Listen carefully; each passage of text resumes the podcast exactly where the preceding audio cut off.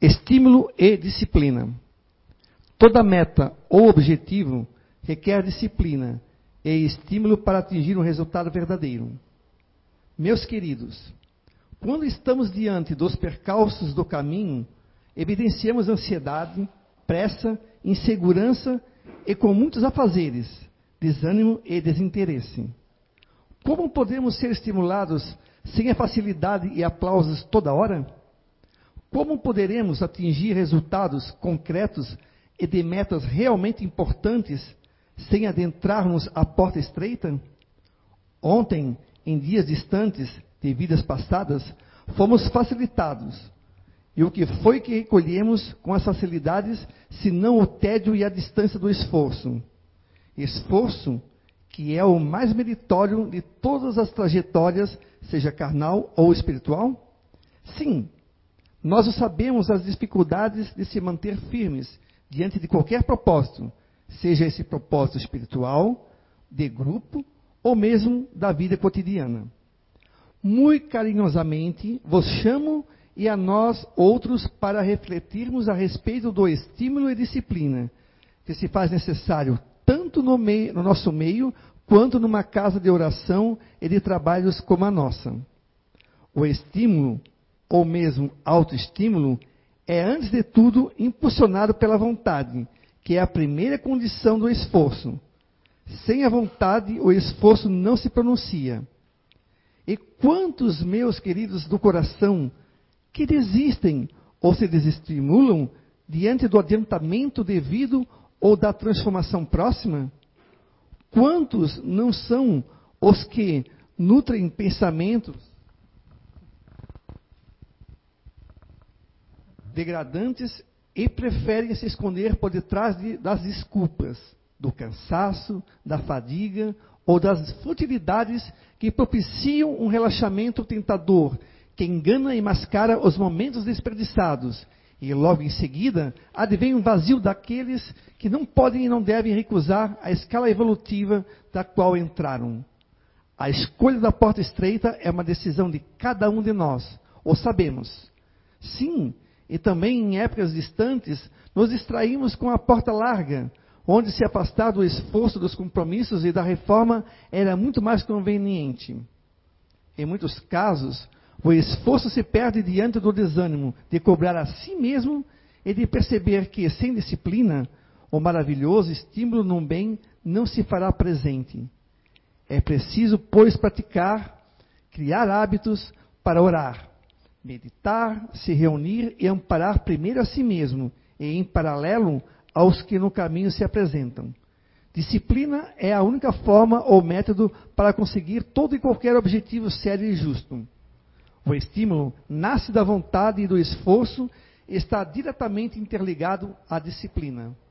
Meus queridos, aprenderemos e nos lançaremos às esferas mais altas, seja do conhecimento ou da luz do nosso ser com disciplina e estímulo. Que possam todos se vestir com o traje da boa vontade e com os adereços da disciplina e do estímulo de nos melhorarmos sempre. Fé, esperança e amor. Lúcia.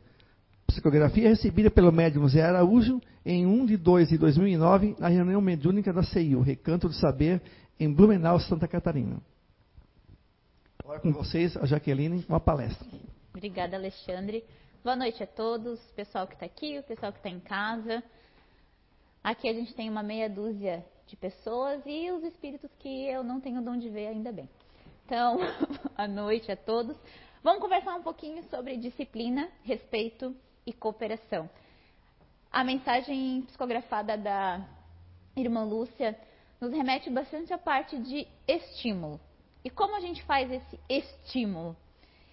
Desde pequeno, desde criança, a gente tem a disciplina, a gente tem o objetivo maior de que educar as crianças, né, para que sejam bons adultos.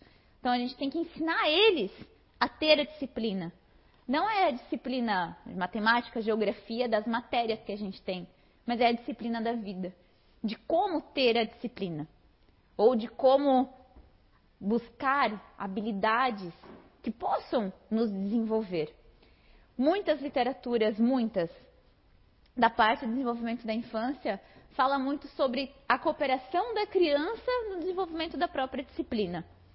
Mas não é por ali que a gente vai indo. Mas sim na, utilizando de outros artifícios. A leitura também nos trouxe o de focar, buscar uma meta, buscar um objetivo. E sim, a gente tem a tendência de focar, de desejar alguma coisa, de ter uma, uma visualização do que, que a gente quer, onde que a gente vai, vai querer chegar, o que, que a gente quer adquirir, como é que a gente vai estar. Tá. Mas a gente quer isso no nosso tempo, no nosso ritmo, da nossa forma, com as pessoas que a gente ainda denomina para fazer e para ter.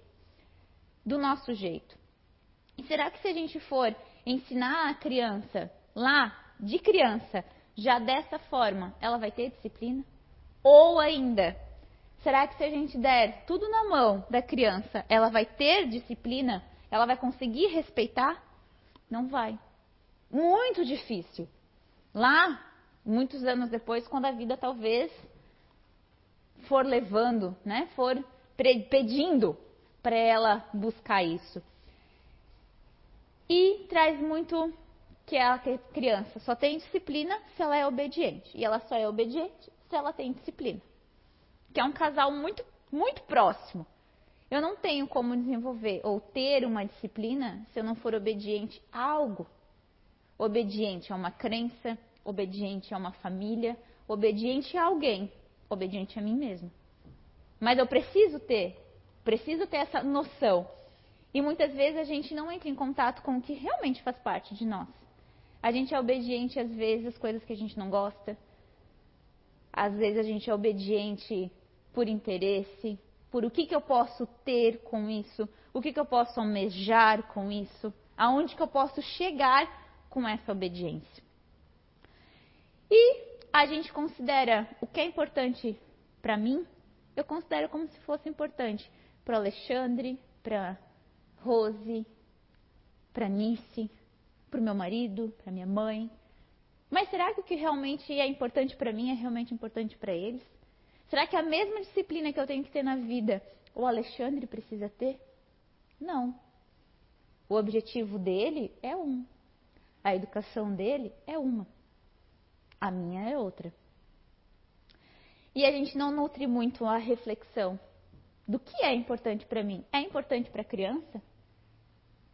Ah, mas já que a gente tem que ensinar desde pequeno que eles precisam ser obedientes aos pais, porque a vida vai, né? Tem que ser, tem que ensinar eles a ter disciplina, porque eles vão sair da escola e eles vão precisar trabalhar. Vão, todos nós precisamos. Mas a gente precisa colocar instrumentos para a criança ver, trazer, perguntar para a criança. Hoje, né, nessa pandemia que a gente está vivendo, a gente está tendo que se remodelar e se ressignificar todo dia com muitas coisas que vão acontecendo. Quantos pais em casa estão se vendo desesperados com as crianças em casa? Aonde a gente precisa perguntar para a criança, ela não vai querer. Importa para você hoje tomar, é, tomar a lição de ciências? Vamos falar sobre as células. A criança não vai querer. Claro que ela não vai querer. Hoje, a aulinha de hoje que veio da escola é geometria. Eu já não lembro mais de geometria. Como é que eu vou ensinar para uma criança? Se eu já não tenho esse foco, como é que eu quero que a criança tenha? O meu foco hoje é por conhecimento, é por leitura, é por, por, por visualizar a parte de, de raciocínio, de aprofundamento, mas não é de todo mundo que está à nossa volta. E quando a gente já passa, não, você vai fazer porque você tem que fazer, a criança já não entra numa cooperação já fica do contra por vários motivos. E isso não é o que realmente importa para ela. Às vezes o que realmente importa para ela é ela fazer atividade, mas com alguém perto. Ou alguém para perguntar, para estimular, como diz na leitura, estímulos. E como que a gente busca esses estímulos? Então, muito da parte das, das, das pedagogias que tem que falar da criança, de como estimular a criança, é buscar ela para uma cooperação na educação. coisas de não só de empatia, que fala muito de, ah, eu entendo que hoje você não quer estudar, que hoje está frio, que hoje né, você gostaria de ficar lá sentado no sofá vendo desenho. Eu não estou cooperando com a criança e ela também não vai cooperar comigo. E a gente não é assim no dia a dia? Quantas crianças em casa, quantos adolescentes em casa e quantos adultos começam a barganhar? Ah, eu vou fazer se você fizer isso. Nós mesmos barganhamos, né? Naquela desculpa, a gente dá uma barganhada. Então, cooperar, consentir, fazer com que a criança hoje, ou adolescente, ou o nosso adulto em casa, entenda que ele pode cooperar para que o ambiente fique mais satisfatório e para que ele visualize o que ele precisa desenvolver como uma coisa positiva e boa para ele, a gente tem que colocar um pouquinho de bom senso. Um pouquinho de valorização do que ele está sentindo, do que você está sentindo, do que o outro quer, do que você quer. Senão vai virar um pé de guerra dentro de casa. Não vai? Cooperar, de cooperação, não é ser permissivo a tudo, não é tolerar, aceitar. Não é porque nós temos a, né, a doutrina, o conhecimento da doutrina, que a gente tem, tem que ser permissivo e dizer amém para tudo. Tem que ter um limite de disciplina, de toleração e de permissividade. Eu preciso respeitar o espaço e o momento do outro, mas eu tenho que ter a minha disciplina. A disciplina da leitura, a disciplina da prece, muitas e muitas outras coisas. E a gente precisa um pouquinho, né, para estimular. Como estimula o respeito, a cooperação? Quem de nós consegue falar sobre o que está sentindo? Muito difícil. Muito difícil hoje eu falar, olha, Kátia, hoje eu estou sentindo raiva. É muito difícil a gente ser pontual no que a gente quer. Muito que a gente vai, a gente conta a história, a gente passa aquela energia já de raiva, de indignação, de não acredito que isso aconteceu dessa forma, que não foi minha, do meu jeito, que a pessoa não fez como eu queria. E vem tantos outros sentimentos atrás disso: o orgulho, o egoísmo, a falta de respeito. E poucas pessoas falam e, e olham para a gente e falam assim: ó, eu sei o que você está sentindo hoje. Pode ser medo, medo de ficar doente, medo de não ter dinheiro para pagar as contas, medo de perder o emprego. Ah, mas eu não posso demonstrar que eu estou com medo. Eu não posso demonstrar que eu estou com raiva. Eu não posso. E a gente acaba sendo indisciplinado com a gente mesmo. Por quê? Valorização de imagem, o que, que o outro vai visualizar? O que, que o outro vai pensar? Se eu disser que eu não consigo fazer, a gente acaba nos desvalorizando o sentimento que a gente está. A gente já vai fazer, já vai errado, já vai no caminho errado, já vai desrespeitando o que a gente está sentindo e a gente acaba não fazendo o que a gente gostaria, acaba não nos fluindo, não nos, nos, nos completando e a gente acaba o quê? Ficando frustrado, abrindo o nosso campo energético e somatizando muita coisa. Quantas pessoas diariamente eu vejo que por excesso de mágoa, por não falar, não só por não querer conflito, mas por ser muito permissivo, de tolerar, de aceitar, de ter a imagem de bonzinho. Não, vamos lá, eu faço, mas eu não quero fazer. Não, vamos lá, eu ajudo, mas eu não quero ajudar. Ah, eu entendo, mas eu não estou entendendo é nada e a gente vai sendo o quê? Permissivo demais? Não, porque Jesus fala na doutrina que tem que ser, que a gente tem que se respeitar, que a gente tem que amar. Não é. Tem que ter um limite, um respeito. A gente tem que tolerar até um certo ponto, independente da religião que a gente está inserida dentro. Não é porque nós estamos aqui hoje, inserido dentro de uma casa espírita, que a gente tem que ser permissivo a tudo que acontece lá fora. As brigas, ao que o outro fala, ah, mas é isso que você aprende lá na, na casa espírita ou na doutrina ou na igreja que a gente frequenta? É isso? É rebater? É falar, não, você não está certo nisso.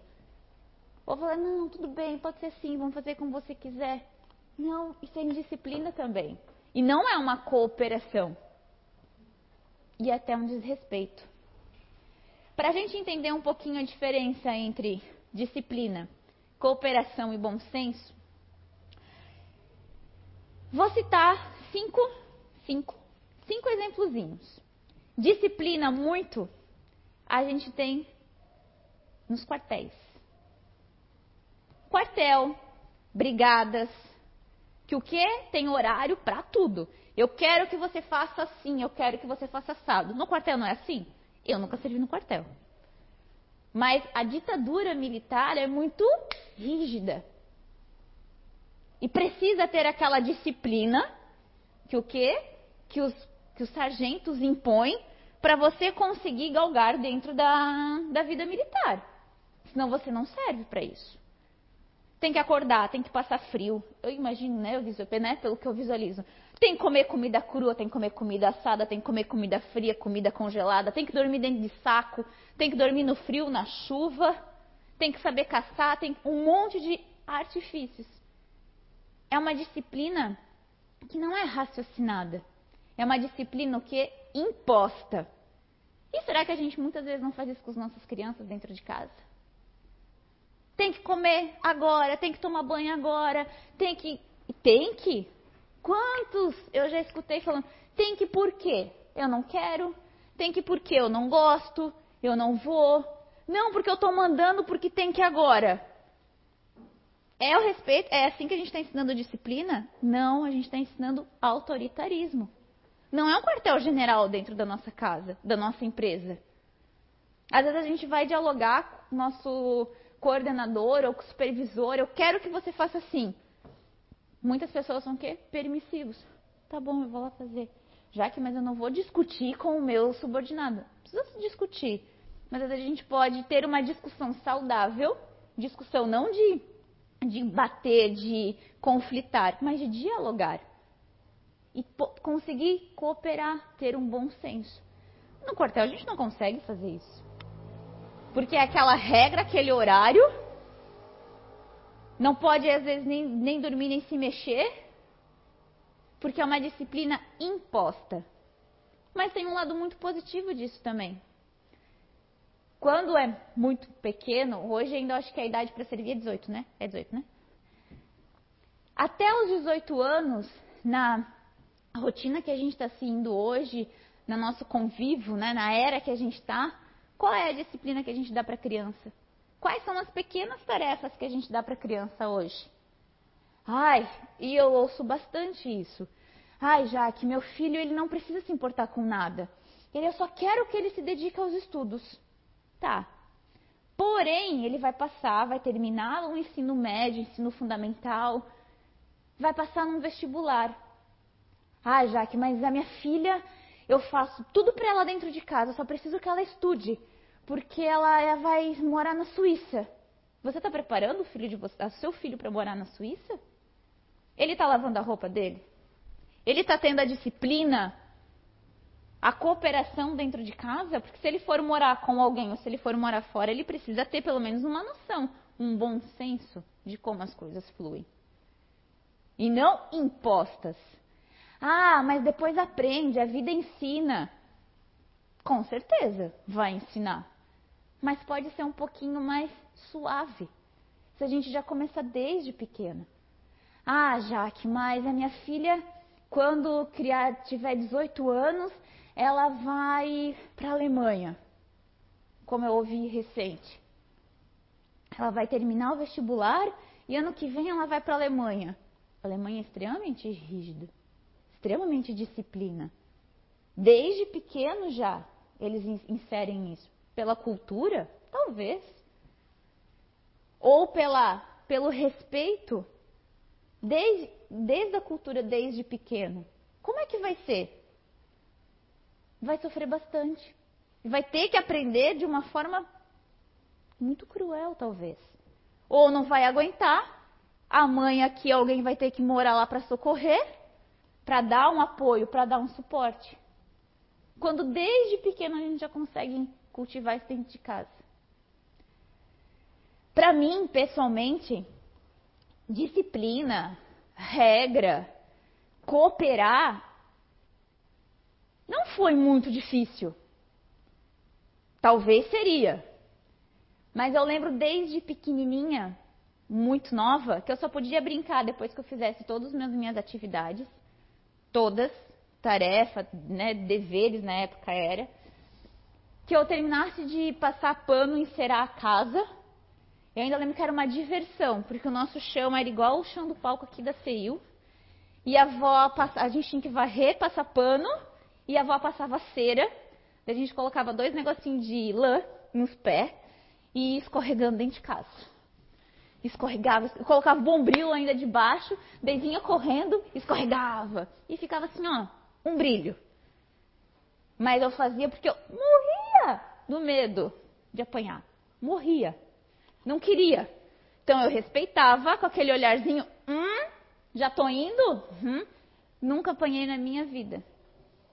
E quem me conhece, né, arteira, com muita, muita atividade, muito, né, de arteira de, de ter criatividade para aprontar, para fazer as coisas, para sair muito rápido das situações, eu fazia. Porque eu via o meu tio apanhando todos os dias com aqueles reios de surrar cavalo. E eu pensava assim, ó, isso deve doer muito. Não quero não. A minha disciplina, o meu respeito era ver. Falar, não, isso deve doer demais, eu vou. E o respeito de amar. Eu não queria que meu avô, minha avó, minha mãe ficassem chateados por eu não ter ido. E não queria que ninguém da escola pensasse assim, ó, aquela lá não presta para nada. Mas eu deixava, eu ia ainda. Um pouquinho, a avó fazia umas coisinhas, a avó fazia outra, mas eu adorava passar, lustrar, lustrar o chão. Eu lembro que depois disso, eu só podia brincar. Se eu fizesse toda a parte, eu morava num sítio, então a gente tinha que limpar onde as vacas ficavam. Para mim, é estrebaria, estábulo, uma coisa assim. Então as vacas entravam para a gente tirar leite eu tinha que ir lá segurar o rabo da vaca para não bater na cara da minha avó. Tinha que tirar leite de algumas, então eu tinha que ajudar na manutenção. Depois que terminasse tudo isso, daí tinha grãos, né, milho, essas coisas assim que a gente plantava, ajudava o avô na lavoura, ajudava isso. Mas eu tinha uma disciplina. Quando terminasse tudo, eu podia brincar. Mas eu já tinha brincado o dia inteiro fazendo tudo isso. Eu lembro que meu avô ia plantar milho, daí a gente fazia a, a covinha, e eu ficava esperando. Daí ele ia lá, plantava o milho, eu ia tampando. Ele colocava no chão, eu ia tampando. Mas eu tinha que ter o quê? A disciplina de fazer certinho, respeitar a ordem que ele estava me fazendo, falando que não podia ser de qualquer jeito, e ainda a gente estava cooperando. Ah, já, então isso daí ó, foi fácil para ti. Quando eu era criança. Aí, cresceu, né, gente? A vida passou. A gente teve que trabalhar, seguir as ordens de uma pessoa que a gente não conhece. Assim, eu não vou. Mas credo, você vai mandar em mim. Não vou. Não vou fazer, não quero. Ai, cheguei atrasado. Puxa, desculpa. Ai, dormi demais. Uma justificativa, né? Porque a gente dorme demais porque tem trânsito, porque a gente já vai pensando na estrada. O que, que eu vou dar de justificativa? Porque eu não tinha o comprometimento. No quartel a gente não tem isso. Mas aí é o que? Cultivar, estimular, que nem na, na, na leitura. E cooperar, ter um bom senso. Não demorou muito para eu aprender, mas estava indo. Consigo trabalhar assim, com horário para entrar, mas eu nunca consigo ser no meu horário. Jamais, porque eu vou fazendo, vou fazendo, vou fazendo, e não consigo sair de lá nem com as coisas totalmente finalizadas e nem com com tudo pronto, bonitinho e nem com a metade sem fazer. Sempre tem alguma coisa, sempre vai ter alguma coisa para fazer. Mas respeitando um limite, uma tolerância, que não pode ser sempre assim. E a outra disciplina é o bom senso. Então a gente tem a disciplina de quartel, que são disciplinas nos impostas, e a gente tem uma disciplina um pouquinho mais maleável chamada bom senso, que a vida vai nos dando, que as lições vão nos dando. Bom senso nada mais é do que uma disciplina. Com outro nomezinho mais bonito, mais educado, mas é ter bom senso. Eu posso, mas eu devo. Eu tenho a liberdade, mas será que realmente eu posso utilizar? Nem sempre. Eu tenho que ter esse bom senso. Eu posso fazer, eu posso comer, eu posso comprar, mas será para que que eu vou comprar? Para que que eu vou fazer? Por que que eu vou dizer? Tem que ter esse limite e é uma disciplina. A gente não pode sair por aí falando e fazendo tudo que a gente quer. Tem que ter esse botãozinho da disciplina do bom senso. E o que não é indisciplina que a gente vai visualizando? No capítulo 9 do Livro dos Espíritos, tem um, uma leitura que fala sobre obediência, consentimento da razão. E eu vou ler. Obediência e resignação. A doutrina de Jesus ensina, em toda parte, a obediência e a resignação. Duas virtudes, companheiras da doçura, muito ativas, embora os homens as confundam erradamente com a negação do sentimento e a vontade, aonde a obediência é o consentimento da razão, a resignação é o consentimento do coração.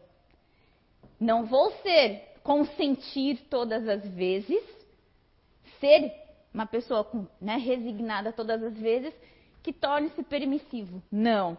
Não é porque eu estou dentro da doutrina espírita que eu tenho que dizer amém para tudo que acontece. A gente tem que ter o quê? A disciplina do bom senso. De falar, de colocar, não de impor. Mas de mostrar para a pessoa, cooperar com ela, para que ela coopere com a gente também. E a outra que a gente vai falar que são as disciplinas das obediências raciocinadas. A primeira, né, das cinco ali, a obediência da disciplina do horário, do ter que cumprir um horário. Essa 100% seria talvez muito generalizado para falar, mas 99,9% é indisciplinado com horário. Pode ser ter disciplina com uma pessoa, ter disciplina com a empresa, mas vai ter alguém que eu vou conseguir dar um atraso, que eu vou conseguir dar uma desculpa, que eu vou ter já inconsciente de que eu posso me atrasar, posso deixar esperando, posso não cumprir com o que eu estou falando. E às vezes a gente faz sem nem pensar. Só que eu preciso que ter um bom senso e visualizar o que eu realmente estou fazendo. Quantos de nós, quantos? E será que isso não é um hábito? Um hábito que a gente se condiciona dia a dia? Um exemplo, que é o que mais acontece, com o trabalho, para mim é tranquilo. Muito difícil chegar atrasada. Muito difícil eu faltar. Muito difícil eu sair mais cedo e ficar devendo hora. Muito difícil. Agora, eu consegui me organizar durante o dia para sair e deixar tudo alinhado bonitinho é muito difícil. Gerir o meu tempo das coisas que eu estou fazendo, muito difícil. Porque a chavezinha do bom senso, às vezes, em dizer não, eu não posso, eu não consigo, Ai, mas eu tenho que fazer, mas eu não preciso fazer, eu não posso fazer. Eu posso chamar outra pessoa para fazer isso para mim. O delegar é muito difícil ainda. E esse botãozinho, às vezes, quando eu ligo, eu me sinto até culpada, às vezes, do porquê que eu fiz isso. Podia ter deixado para daqui a pouco. Podia ter falado para outra pessoa fazer para mim, me ajudar. Mas não, a gente quer dar conta. E eu não estou cooperando, não estou respeitando. Lembra lá no início que eu falei? O que realmente é importante. Qual é o meu foco? Tem coisas que falam para mim, ou que eu dou a ideia, ah, então vai lá e faz. Eu penso assim, poxa, eu não queria fazer, eu só dei a ideia. Mas eu também não falei que não. O bom senso, olha, eu não posso. Eu fico pensando assim, meu, por que, que eu fui aceitar? Agora, vamos, né? Agora a gente tem que gerir o tempo para fazer, para aceitar. Mas não era importante. Não para mim. Mas a gente tem que o quê? cooperar. Esse ainda é um pontinho ali, ó, ou de visualizar que aquele horário que eu podia estar fazendo outra coisa, que eu já tinha marcado, que inventei uma desculpa, né, porque eu já tinha esquecido que eu tinha marcado. Daí às vezes a pessoa está esperando, consulta está esperando, pessoa está ligando e a gente marca duas coisas ao mesmo tempo e fala: o que, que a gente vai fazer agora? Porque o hábito está muito, muito. 100% é muito demais assim, ó. Muito general falar. Mas 99% todo mundo faz. Em algum momento, em algum local. Ai, o, a, a disciplina do horário, às vezes com medicação, com ir e buscar. Alguma coisa do dia a dia vai ter.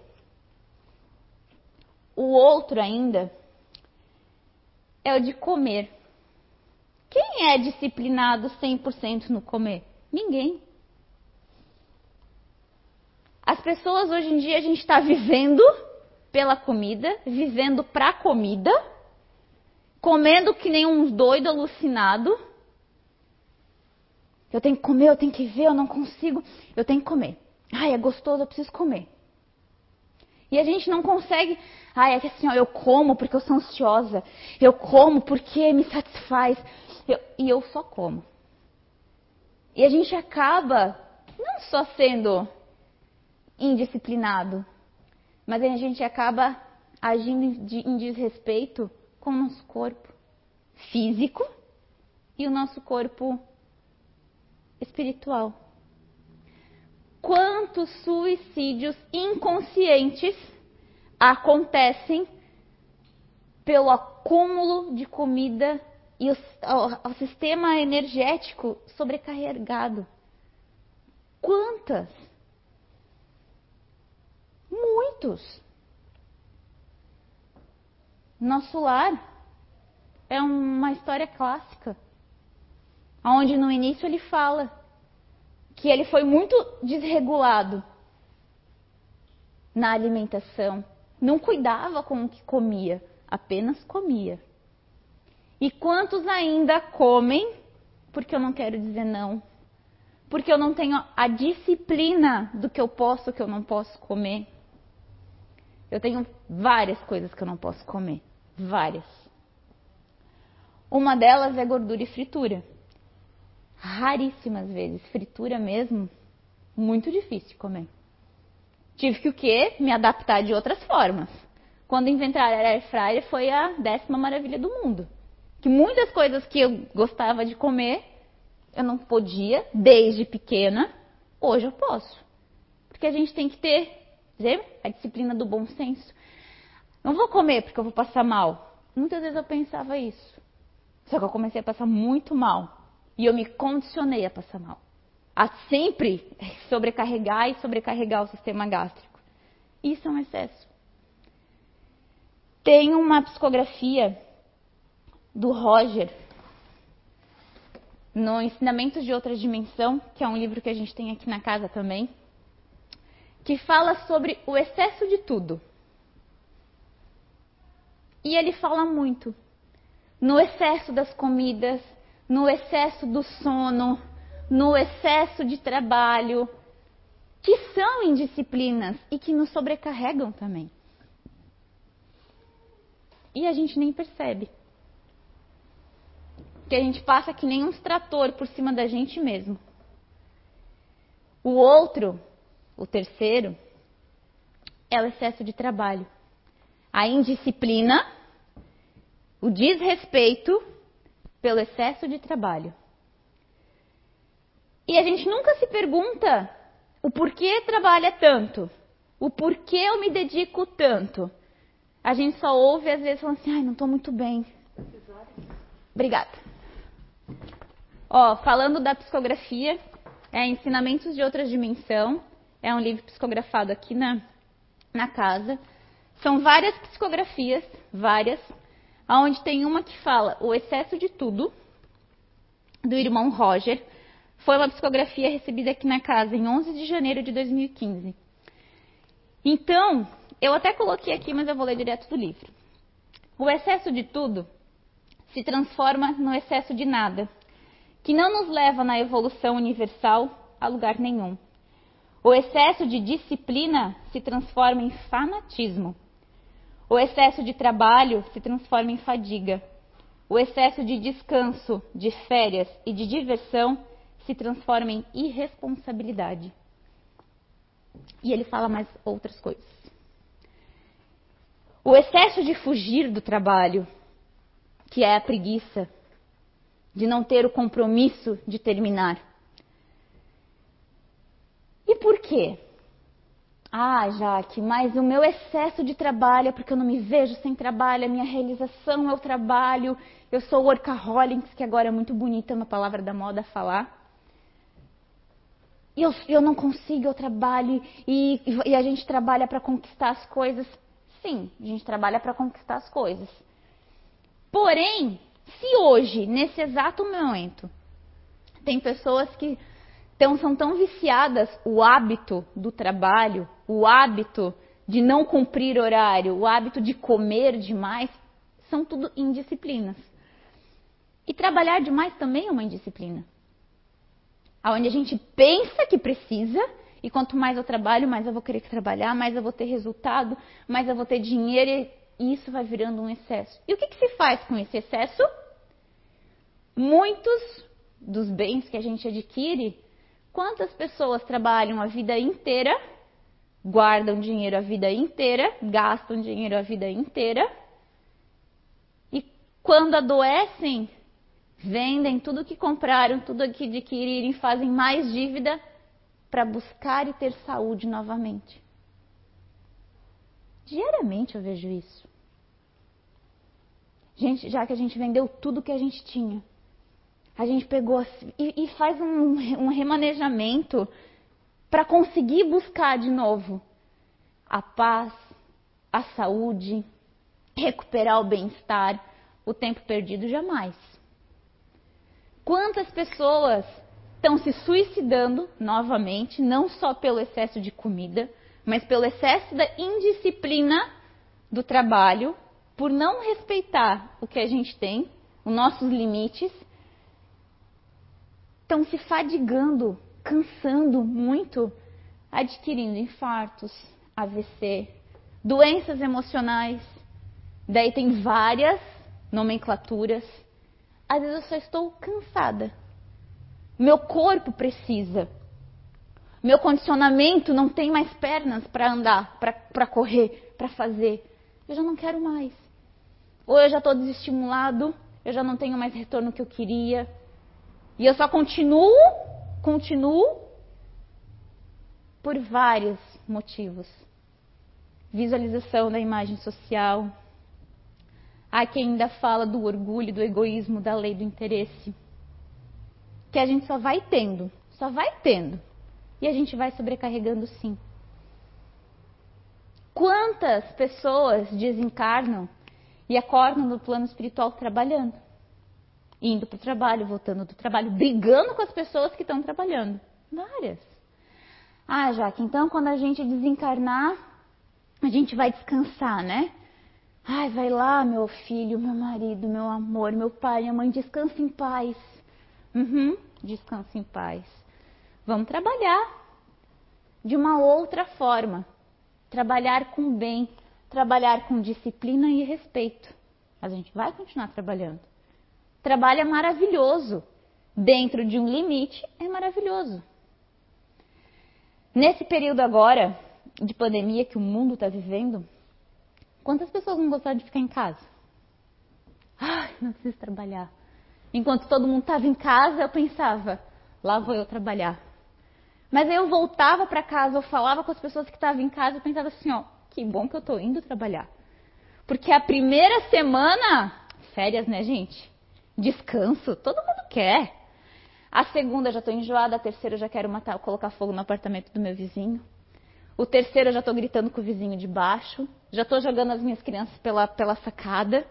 Eu penso assim, ó. Eu não tenho criança, mas se eu tivesse em casa, meus vizinhos têm. Dentro de casa também ia me incomodar, também ia brigar, também ia me irritar. Prefiro me irritar no meu trabalho. Gasto uma energia, vou para casa, recarrego, me incomodo com outras coisas. E a gente vai gerindo Não fadigando, mas a gente vai se reequilibrando. Não está sendo fácil para ninguém. A gente está tendo que se reaprender, cooperar com conosco mesmo o tempo inteiro. Mas eu pensei muito nesse período. Que bom. Que bom que eu consigo sair de casa. Que bom que eu tenho meios para isso. Tinha momentos, sim, que eu pensava, ai, eu tenho que acordar cedo, tô com uma preguiça, ai, uma vontade de ficar um pouquinho mais na cama. E eu parei para pensar nesses últimos tempos se era o quê? Falta de estímulo para ir trabalhar, a indisciplina da preguiça, se era energia, né? Somos energia, então alguma coisa energética, uma mágoa, uma chateação, tanto em casa quanto no trabalho, ou o motivo pelo que eu estava indo. Comecei a fazer um monte de crivo. Eu pensei, que bom. Que bom que eu posso ir, que eu posso voltar. Que tem ainda, são trabalhos totalmente diferentes para ter essa energia. Senão eu acho que eu ia dar uma surtada. Muito concentrada dentro de casa eu acho que de vez em quando as meninas falam, ai, já que fulano lá, ó, tá surtando. Eu falo, eu entendo. Eu entendo por que, que fulano separou. Eu entendo, porque eu acho que eu também estaria. Pensa, gente, a gente teve que descobrir que eu tenho casa, marido, que eu tenho 70 metros quadrados para circular, que a vida funciona tudo por um aparelhinho, ou por um aparelhinho pequenininho, que tudo é feito por ali até compra. Para quem não gosta de não gosta de sair de casa, ótimo. Mas eu preciso ver gente. Eu preciso falar com gente. Eu preciso da troca de energia das pessoas. Eu preciso. Demais é ruim. Mas a gente tem que ter o quê? O botãozinho da disciplina do bom senso. E quantos ainda, pelo excesso da indisciplina do trabalho, quando tem um feriadinho, querem o quê? mexem os pauzinhos para dar uma emendada e ficar mais tempo em casa. É saudável. Vamos planejar uma viagem, vamos viajar, vamos estudar, vamos descansar. Dentro de um limite é saudável. Mas se todo feriado e toda oportunidade eu querer fazer, não é saudável. É um hábito. É preguiça. O excesso do lazer também é ruim. O excesso de ficar em casa sem fazer nada também é ruim. E acaba sobrecarregando nossa, nos campo mental o excesso da preguiça. Daí a gente está o quê? O corpo não está se mexendo, mas a cabeça tá. E aí vem mais os...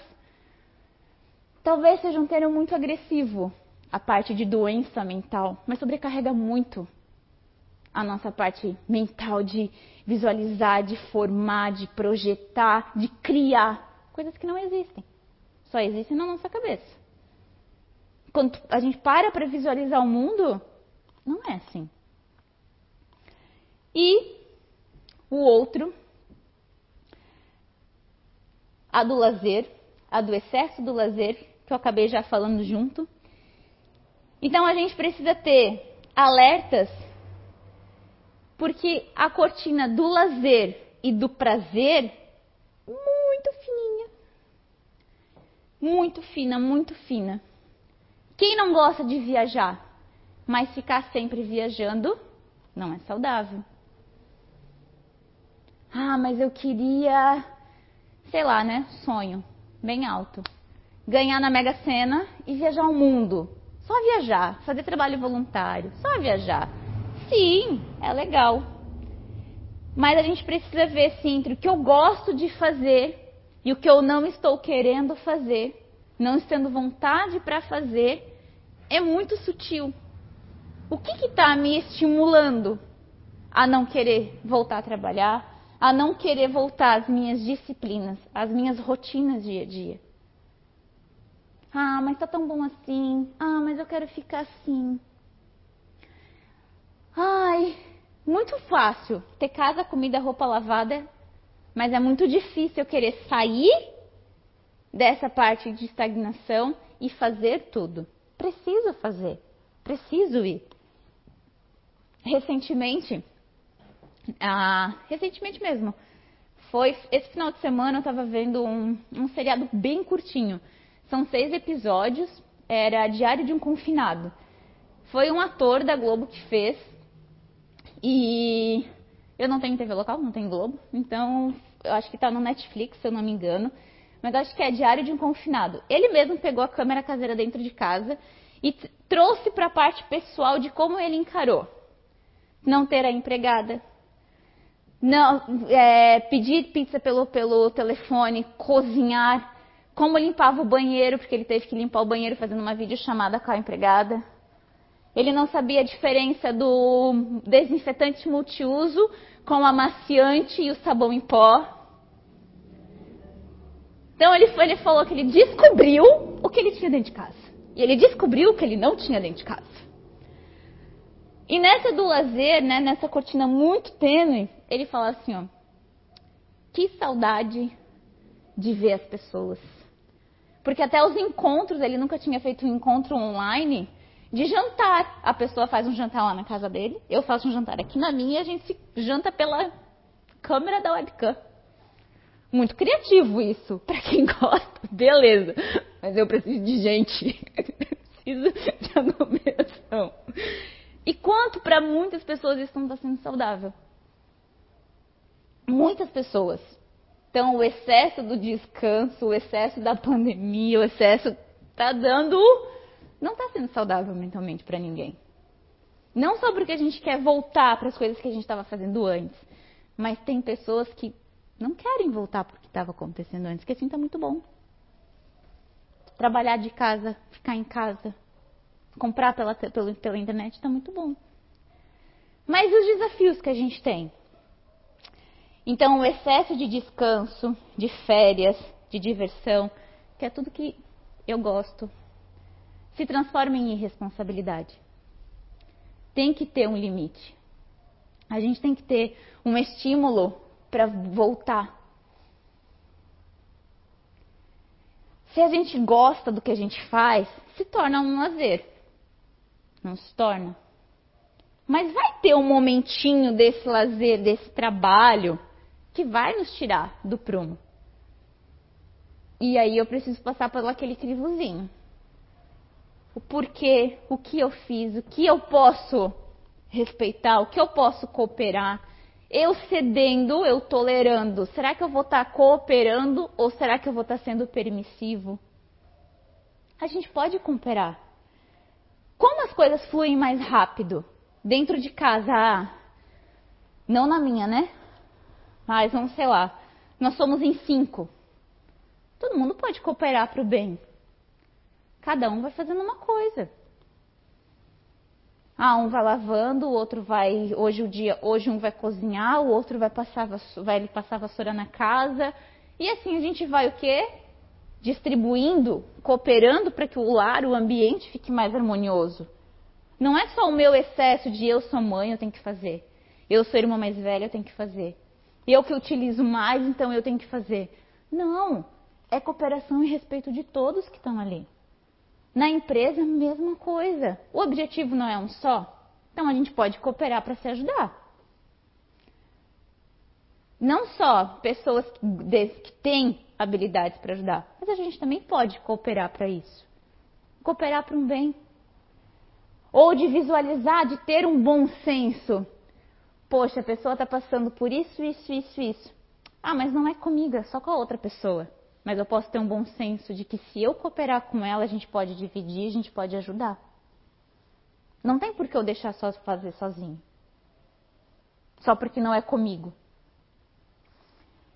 E os dois últimos, já indo para o final, o excesso da indisciplina de falar.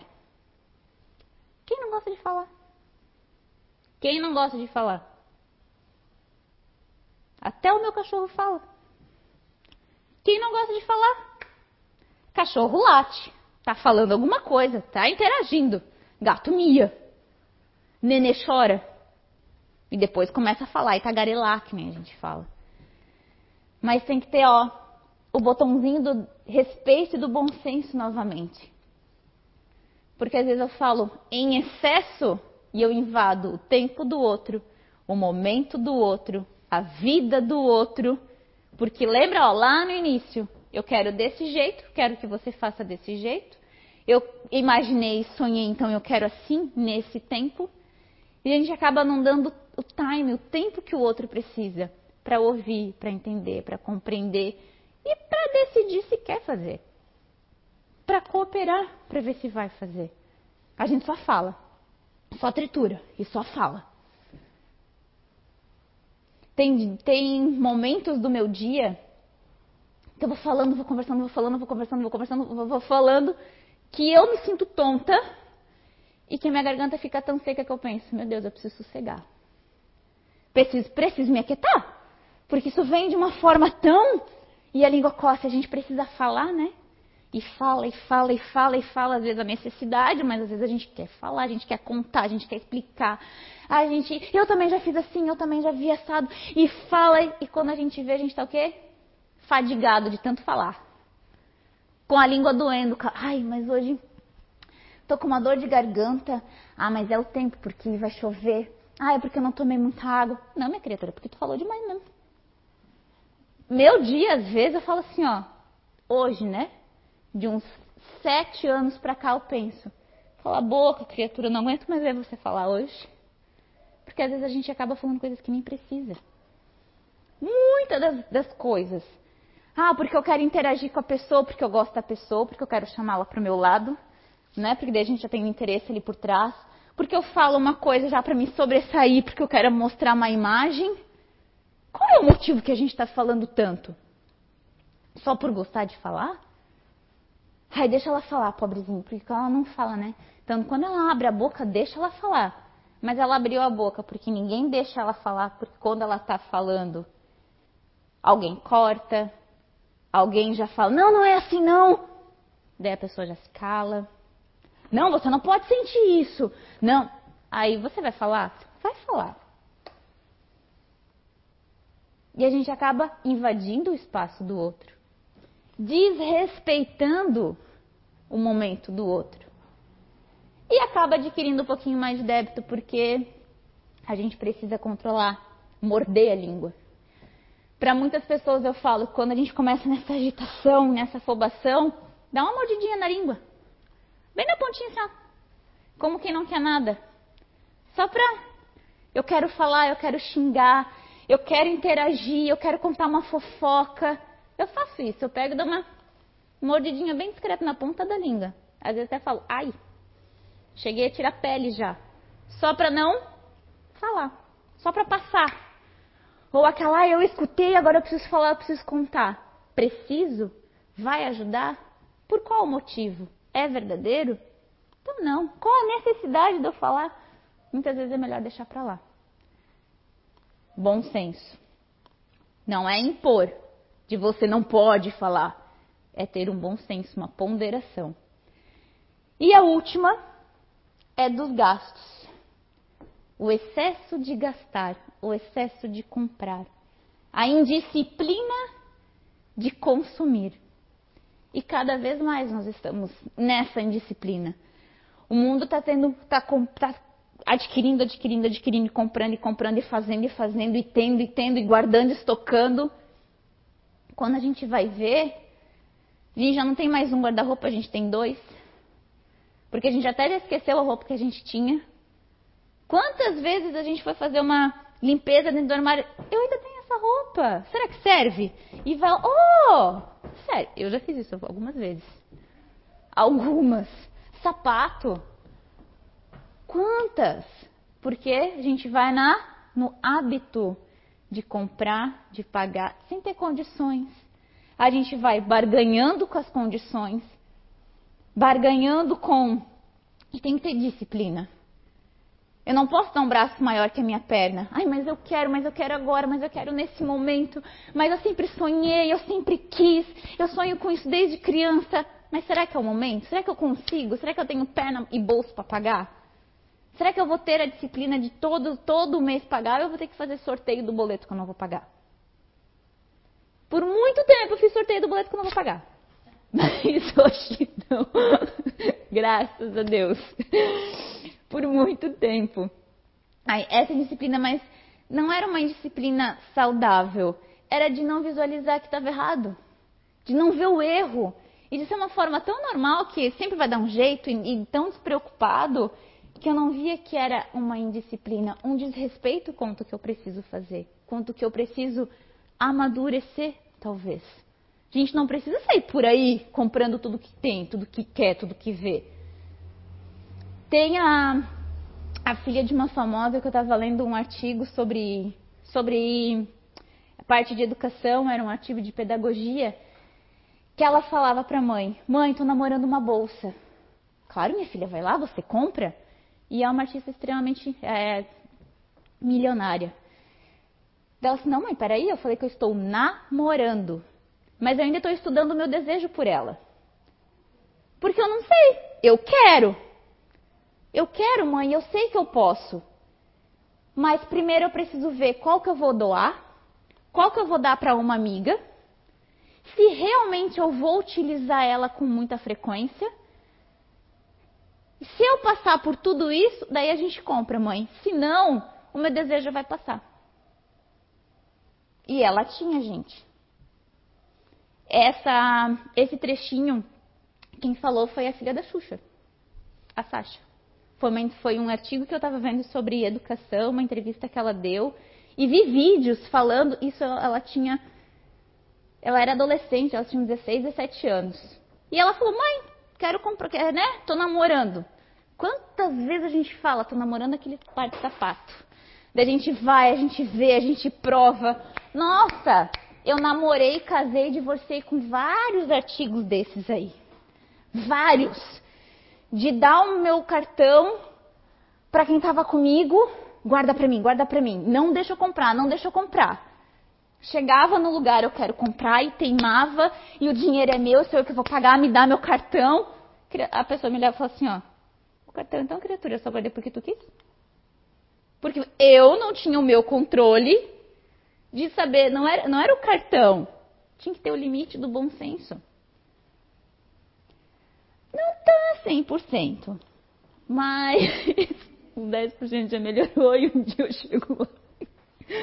Mas a gente precisa ter esse bom senso de diminuir os excessos. Para quê? Porque todo mundo tem, porque eu acho que fulana tá usando, eu acho fulana, é, acho bonito.